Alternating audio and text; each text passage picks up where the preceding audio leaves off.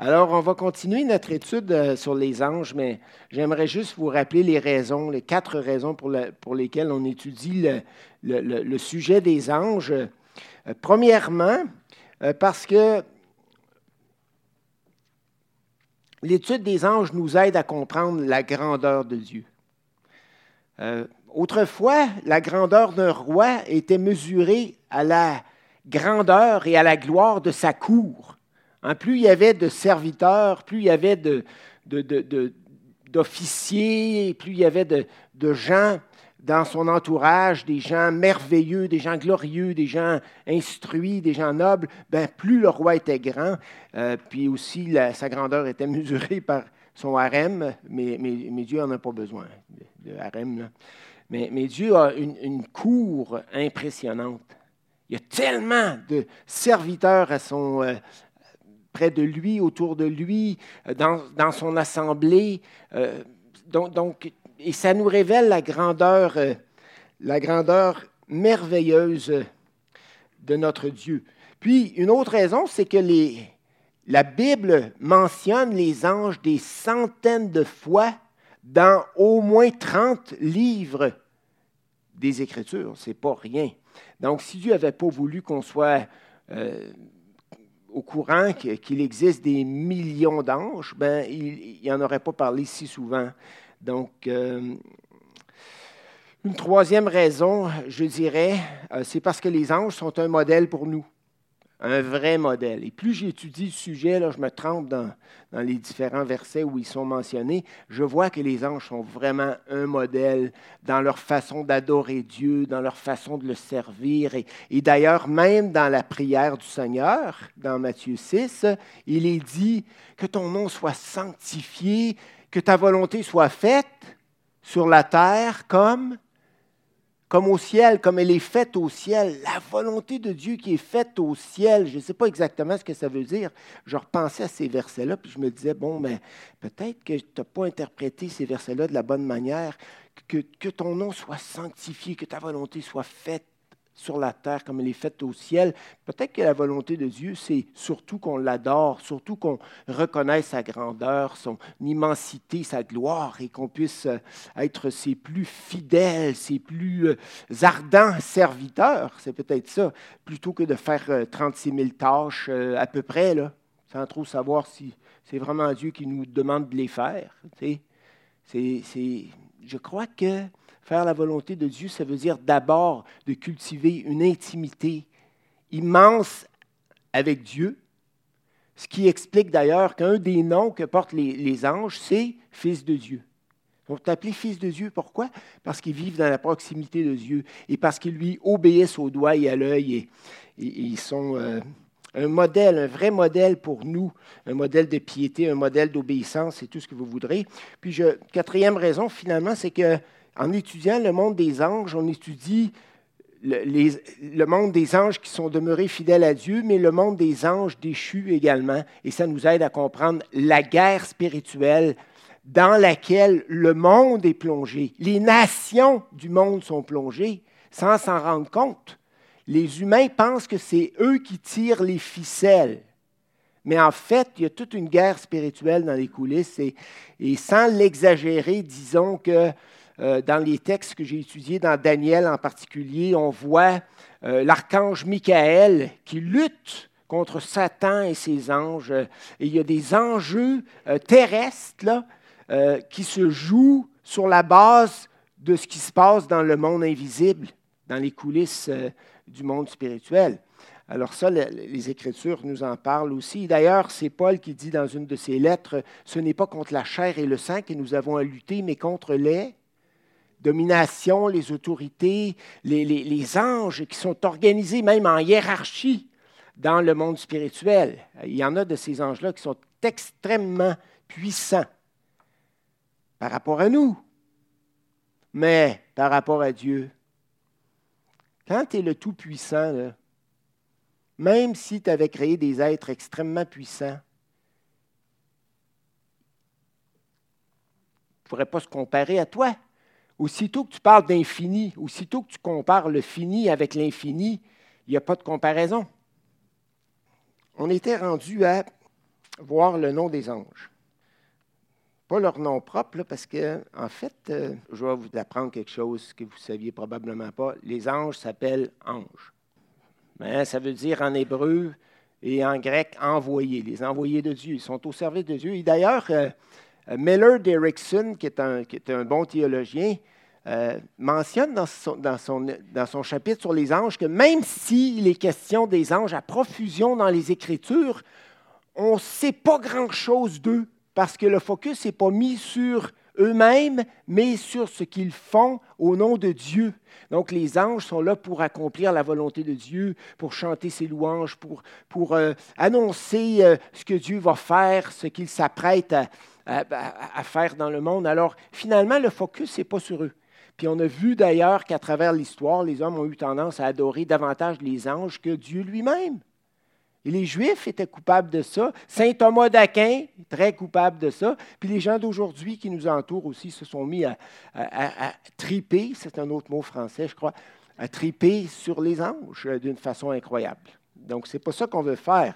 On veut que notre cœur soit fixé sur le Seigneur parce que les anges sont des envoyés, des émissaires de Dieu pour accomplir sa volonté mais pas pour qu'on puisse euh, euh, leur rendre un culte. Et d'ailleurs, je vous avais dit que dans l'Apocalypse, il y a une couple de fois où même Jean s'est fait prendre parce qu'il y avait des anges très, très puissants, très glorieux, très éclatants qui lui sont apparus. Puis là, il s'est prosterné. Il est venu pour se prosterner devant eux et l'ange les a, l'a tout de suite repris en disant Hé, lève-toi, lève-toi, tu adoreras Dieu seul mais, tu ne vas pas commencer à me rendre, un culte, même si Dieu m'a partagé sa gloire. Alors, ange, on a vu ça. Fils de Dieu, on a vu ça la dernière fois.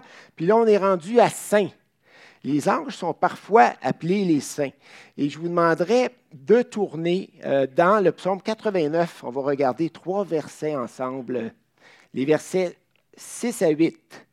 Psaume 89 où le terme saint est employé pour décrire les anges.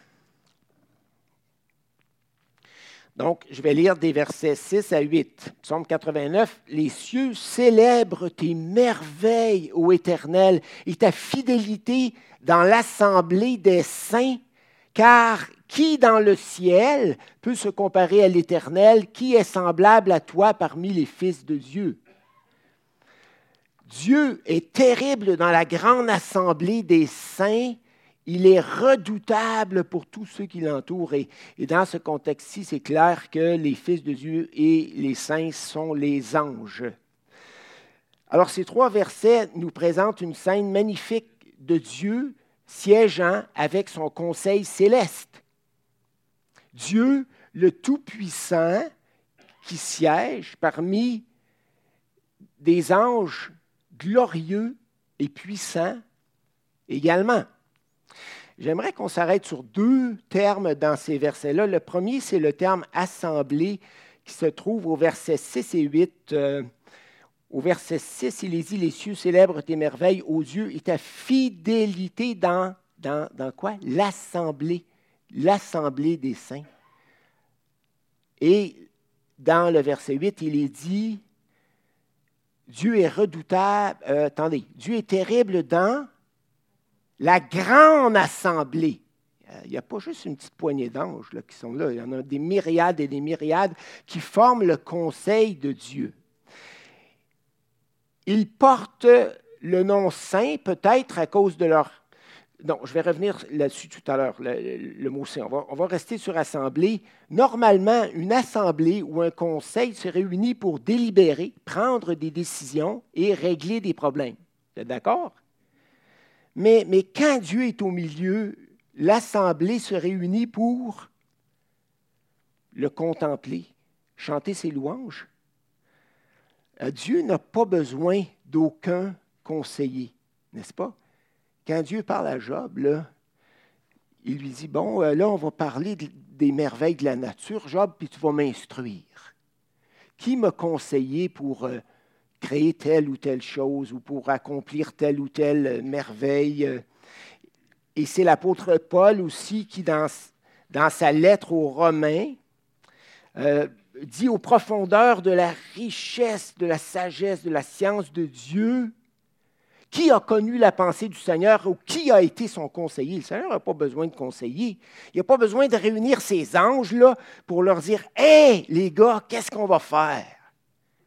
Dieu n'a pas besoin des anges pour. Euh, c'est dit dans la Bible, le salut est dans le grand nombre des conseillers, mais ça c'est vrai pour un leader humain qui est imparfait, euh, qui manque de sagesse, qui manque d'éclairage, qui manque de compréhension des situations.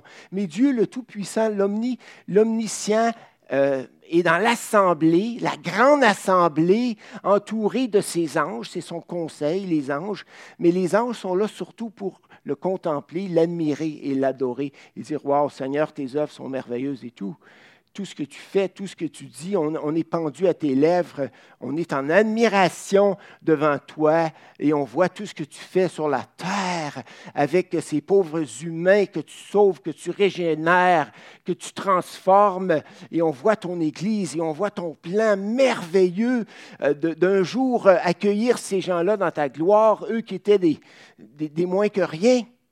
Alors les anges sont fascinés par tout ce que Dieu fait. C'est ça qu'on voit dans, ce verset-là.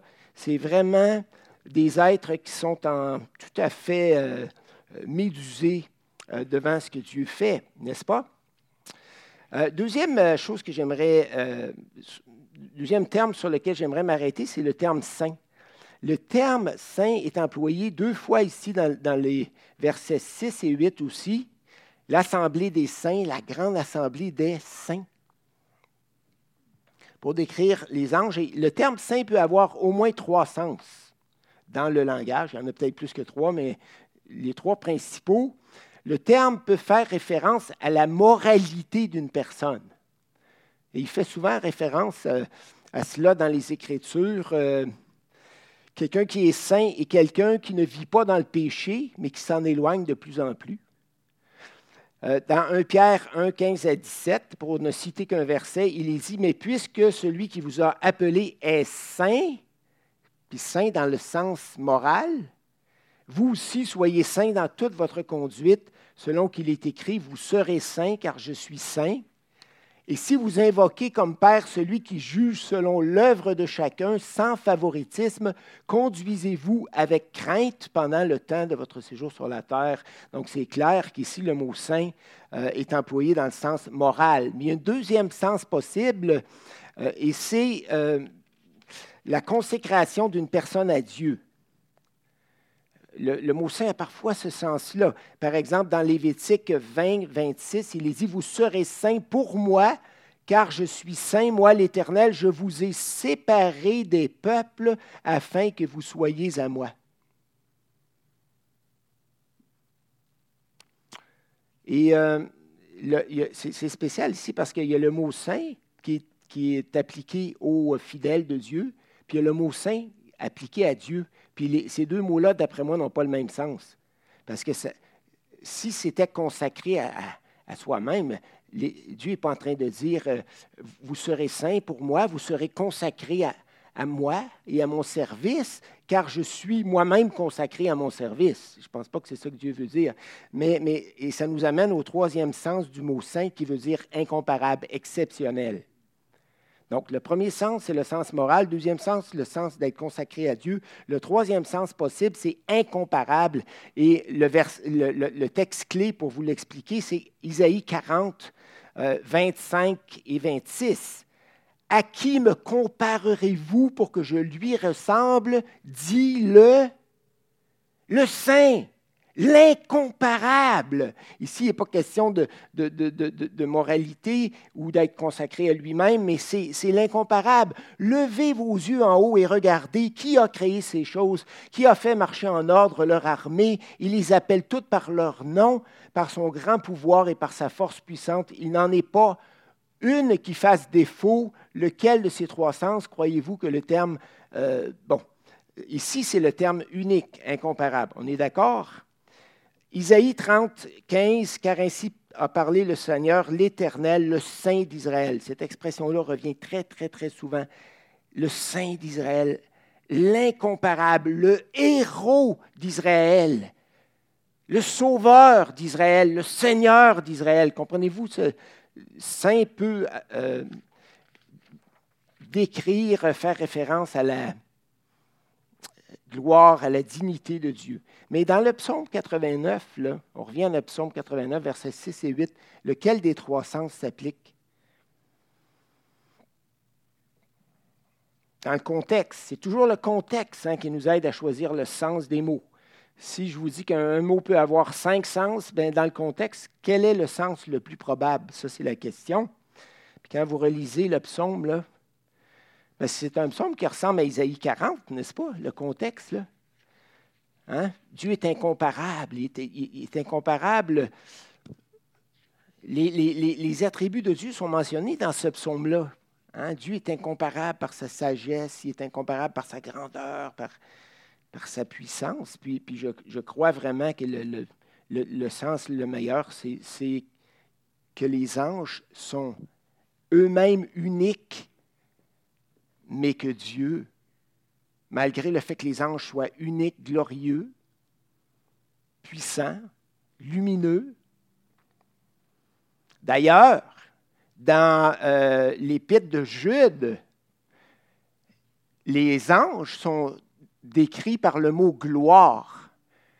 Parce que Jude et, Pierre, aussi dans sa deuxième lettre, euh, décrit le comportement d'hommes extrêmement arrogants euh, qui bafouent toutes les règles possibles au niveau moral et qui rejettent euh, toute autorité, quelle qu'elle soit, au point même d'injurier les, les gloires, c'est-à-dire des anges très puissants qui sont désignés dans ce contexte-là par les gloires.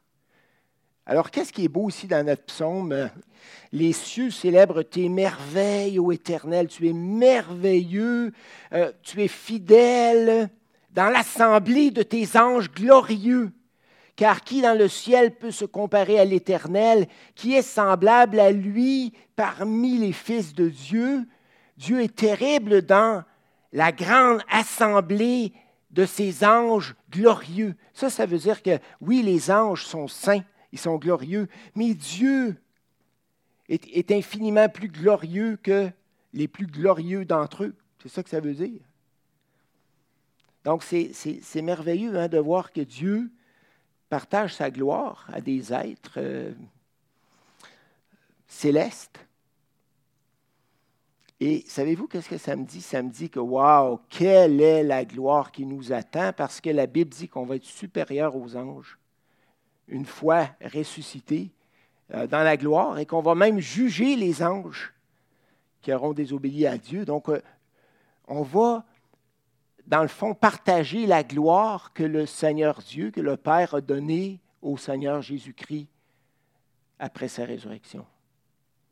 On ne se rend pas compte à quel point Jésus a été élevé, mais il a été élevé, nous dit-on dans les lettres de Paul, au-dessus de toute domination, au-dessus de toute puissance, au-dessus de tous les anges, aussi glorieux soient-ils, parce que Jésus avait été abaissé pour un temps au-dessus, en dessous des anges, mais, mais là, Dieu l'a glorifié, et lui a donné un nom qui est au-dessus de tout nom. Et ce qui est extraordinaire, c'est qu'en en croyant en Jésus, on est devenus ses frères.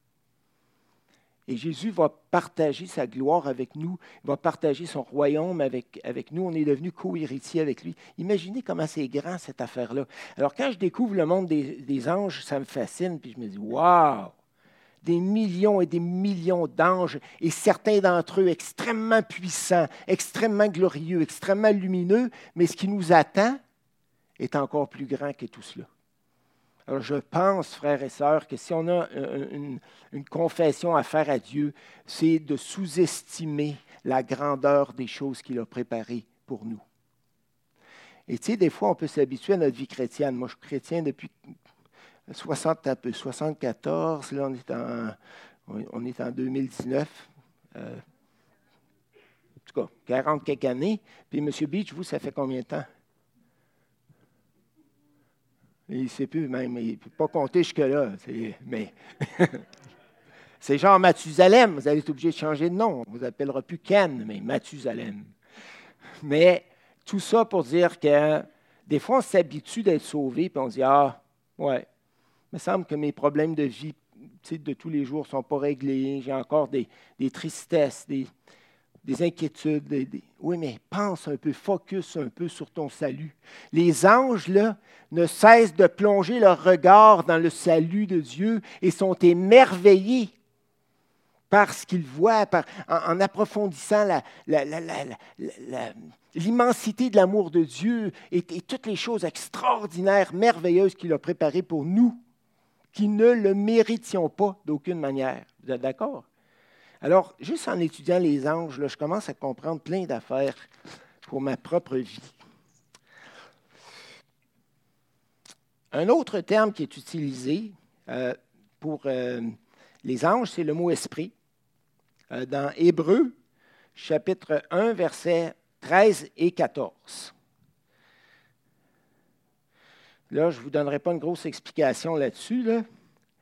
Mais euh, vous savez que dans euh, les, premiers, chapitres d'Hébreu, euh, l'auteur, qu'on ne connaît pas, démontre la supériorité de Jésus sur les anges parce que les Juifs, durant la période intertestamentaire, ça je vous l'avais dit, là, avaient produit énormément de littérature sur les anges, puis avaient il avait repris certains éléments des Écritures, puis il avait comblé les, manques, hein, puis il avait élaboré, élaboré, élaboré, puis il est arrivé avec une doctrine super sophistiquée des anges, puis il était devenu à contempler les anges davantage que Dieu lui-même. Alors, puis, puis, un, des combats, c'était de croire que Jésus euh, était inférieur aux anges tellement les anges étaient puissants et glorieux. Puis euh, l'Épître aux Hébreux euh, les ramène à la vérité des Écritures en disant non, le Seigneur Jésus est infiniment supérieur aux anges. Verset 13, euh, et auquel des anges Dieu le Père a-t-il jamais dit, assieds-toi à ma droite jusqu'à ce que je fasse de tes ennemis ton marchepied? N'y a pas un ange qui a cette position-là de gloire auprès du Père, mais juste le Fils. Ne sont-ils pas tous des esprits au service de Dieu, des serviteurs, des esprits, on le sait que ce sont des esprits, mais des serviteurs de Dieu envoyés pour exercer un ministère en faveur de ceux qui doivent hériter du salut, c'est-à-dire nous. Et on verra un petit peu plus tard dans notre étude que les anges sont à notre service de plusieurs façons différentes une autre expression pour décrire les anges qui est vraiment intéressante, c'est ceux qui veillent. Et on trouve ça dans Daniel, un livre que M. Beach connaît énormément. Et moi et lui, on avait fait un guide d'études sur Daniel. Moi, j'avais pris la partie la plus facile, la première partie du guide, avec les histoires faciles, et M. Beach, lui, la partie la plus difficile, la plus compliquée, la partie des prophéties, dans la, deuxième partie du livre. Alors, je suis dans la première partie, dans la partie où je suis plus confortable. Euh, Daniel 4, euh, on va lire le texte ensemble. Je pourrais simplement vous dire les choses, mais je trouve qu'il n'y a rien comme de lire la parole pour s'en imprégner. Alors, euh, Daniel 4, versets 4 à 17, on va voir l'expression ceux qui veillent qui se retrouve en fait trois fois dans ce texte-là, dans le verset 13, dans le verset 17 et dans le verset 23. Mais on va lire le contexte, ça vaut la peine quand même. Voici les visions de mon esprit, c'est Nabucodonosor qui parle. Voici les, puis vous connaissez bien l'histoire, donc on va lire ça rapidement. Voici les visions de mon esprit pendant que j'étais sur ma couche, je regardais, et voici, il y avait au milieu de la terre un arbre d'une grande hauteur. Cet arbre était devenu grand et fort, comme sa cime s'élevait jusqu'aux cieux, et on le voyait des extrémités de toute la terre. Son feuillage était beau et ses fruits abondants. Il portait de la nourriture pour tous. Les bêtes des champs s'abritaient sous son ombre. Les oiseaux du ciel faisaient leur demeure parmi ses branches. Et tout être vivant tirait de lui sa nourriture. Verset 13. Dans les visions de mon esprit que j'avais sur ma couche, je regardais et voici un de ceux qui veillent et qui sont saints descendit des cieux. Un être céleste. En l'occurrence, un ange. On va le voir un peu plus loin. Il cria avec force et parlant ainsi. Ça, c'est celui qui veille, qui parle comme ça. Il crie avec force et dit, abattez l'arbre, coupez ses branches, secouez le feuillage et dispersez les fruits, que les bêtes fuient de dessous et les oiseaux du milieu de ses branches. Mais laissez en terre le tronc où se trouvent les racines et liez-le avec des chaînes de fer et des reins parmi l'herbe des champs, qu'il soit trempé de la rosée du ciel, qu'il ait comme les bêtes l'herbe de la terre pour partage. Son cœur d'homme lui sera ôté et un cœur de bête lui sera donné, et sept temps passeront sur lui. Donc, voici ce qui va lui arriver. Hein, l'ange arrive avec force, un de ceux qui veillent, et il prononce un jugement contre Nabucodonosor. C'est ça, dans le fond. On connaît l'histoire. Mais lisez le verset 17 avec moi. Cette sentence est un décret de ceux qui veillent. Ah, il y en avait un, hein, c'était singulier dans le verset 13. Un de ceux qui veillent. Ah, mais ça devait être le chef du groupe. Un ange qui avait une autorité supérieure, probablement aux autres. Cette sentence est un décret de ceux qui veillent, mais il n'était pas tout seul à avoir décidé et à avoir accepter les ordres de Dieu puis à les exécuter. Cette sentence est un décret de ceux qui veillent. Cette résolution est un ordre des saints, un ordre des saints, afin que les vivants sachent que le Très-Haut domine sur le règne des hommes, qu'il le donne à qui lui plaît et qu'il y élève le plus vil des hommes. Les anges sont souvent utilisés par Dieu pour exercer des jugements sur les rois, sur les nations et parfois sur des individus, comme sur Hérode, comme on voit dans, les actes. Sais, qui, à un moment donné, est arrivé dans toute sa gloire, là, puis il a dit. Puis là, les gens dans la foule ont dit Ah, quel homme extraordinaire! Il parle comme un Dieu, ben, je ne sais pas s'il y avait un ange, est-ce que je me trompe? Là? Je ne sais pas s'il y avait un ange, peut-être. Il me semble qu'un ange de Dieu l'a frappé, hein? Mais bon faut que je fasse attention à ce que je dis. OK, verset 18. Voici le songe que j'ai eu, moi, le roi Nabucodonosor. Toi, Belchatsar, euh, donne-en l'explication. Puisque tous les sages de mon royaume ne peuvent me la donner, toi, tu le peux, car tu as en toi l'esprit des dieux saints. Voilà le songe que j'ai eu, ta, ta, ta, ta. donne-moi l'explication, parce que les sages de mon royaume ne peuvent me la donner. Et, Daniel demeure stupéfait, ses pensées se troublent évidemment, parce que Dieu lui révèle euh, ce qui en est. Le roi reprit et dit, Belshazzar, que le songe et l'explication ne te troublent pas. Et Belshazzar répondit, Mon Seigneur, que le songe soit pour tes ennemis et son explication pour tes adversaires. Et Dieu venait d'y révéler, là, ce qui allait arriver à Nabucodonosor. Nabucodonosor, c'était un roi très puissant, un des plus grands rois puissants de la terre, et, il aurait pu euh, ordonner que sa tête soit coupée sur le champ. L'arbre que tu as vu, qui était devenu grand et fort, dont la cime s'élevait jusqu'aux cieux, et qu'on voyait de tous les points de la terre cet arbre dont le feuillage était beau et les fruits abondants qui portaient de la nourriture pour tous, sous lequel s'abritaient les bêtes des champs et parmi les branches duquel les oiseaux du ciel faisaient leur demeure. C'est toi. C'est toi l'arbre. Cet arbre-là, extraordinaire, merveilleux, plus grand, euh, plus euh, majestueux, plus utile que tous les autres arbres, c'est toi, ô roi, qui est devenu grand et fort, dont la grandeur s'est accrue et s'est élevée jusqu'aux cieux ben, sous-entendu, jusqu'à un orgueil démesuré, au point de te faire faire des statues et de demander qu'on t'adore comme Dieu lui-même, etc., etc mais toi, le roi qui est, très puissant et dont la domination s'étend jusqu'aux extrémités de la terre. Verset 23, il est encore question de ceux qui veillent. Le roi a vu l'un de ceux qui veillent et qui sont saints descendre des cieux et dire Abattez l'arbre et détruisez-le, mais laissez en terre le tronc où se trouvent les racines et liez-le avec des chaînes de fer et des reins parmi l'herbe des champs, qui soit trempé de la rosée du ciel jusqu'à et que son pardon, partage soit avec les bêtes des champs, jusqu'à ce que sept ans soient passés sur lui. Voici l'explication au roi. Voici, qu'est-ce qui est écrit là?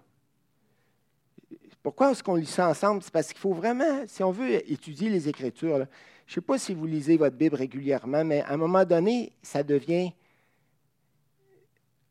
un peu lancinant de lire les mêmes textes sans rien découvrir de nouveau. N'est-ce pas? Puis on se dit même que ça ne vaut plus la peine de lire.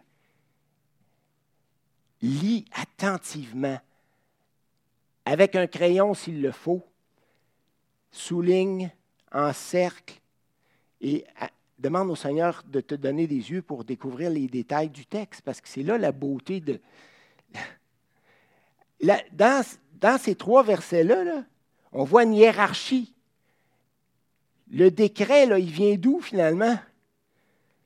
Il vient d'où le décret? D'où l'ordre d'abattre l'arbre, qui est le grand roi Nabucodonosor, qui est devenu super orgueilleux, et il est devenu tellement orgueilleux que Dieu envoie un jugement divin contre lui.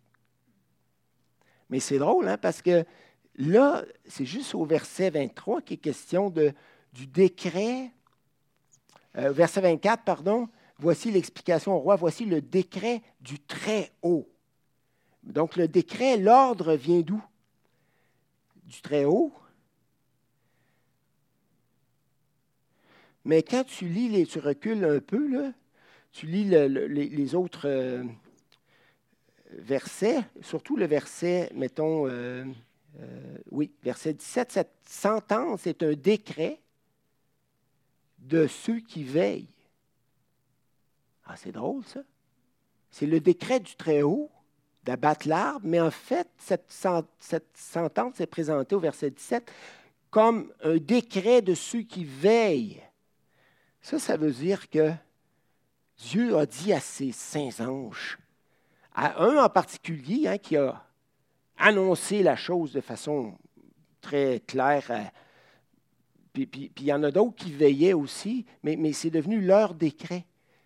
Pourquoi? Parce que ce que Dieu commande là devient leur propre volonté, leur propre désir. Un peu comme le Père et Jésus.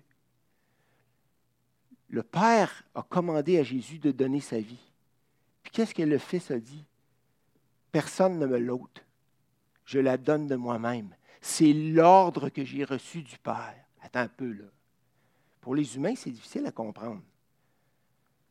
Mais, quand Dieu demande au Fils quelque chose, le Fils s'approprie la volonté du Père au point de l'exécuter comme si ce désir originait de lui-même. Comprenez-vous?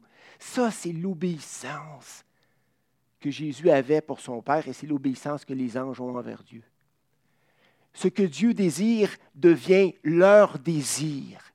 Ce que Dieu déteste devient leur, euh, leur sujet de, mépris également. Ça, c'est ce que j'appelle syntoniser son cœur avec celui de Dieu. Dieu te commande quelque chose, au lieu de te sentir comme, je ne sais pas moi, euh, bousculé, poussé, tu t'appropries ce, qu'il te demande au point que ça devienne ton propre désir et au point que tu t'élances avec joie pour accomplir sa volonté. Que ta volonté soit faite sur la terre comme au ciel, de la même façon. Dieu donne un ordre à un de ses anges très puissants L'ange ne commence pas à contester, il ne commence pas à argumenter, il ne commence pas à discuter avec Dieu puis lui dire Tu es sûr, Dieu, que tu veux faire ça de cette façon-là? Moi, il me semble que je ne le ferais pas comme ça, je ferais ça plutôt comme ça, ta, ta, ta, ta. Non, l'ange, là, il est super intelligent, il a compris une chose que nous, les humains, on n'a pas compris. C'est que tout ce que Dieu ordonne, c'est toujours la chose la plus sage à faire. Que ce soit dans notre vie personnelle, dans notre ministère ou quoi que ce soit.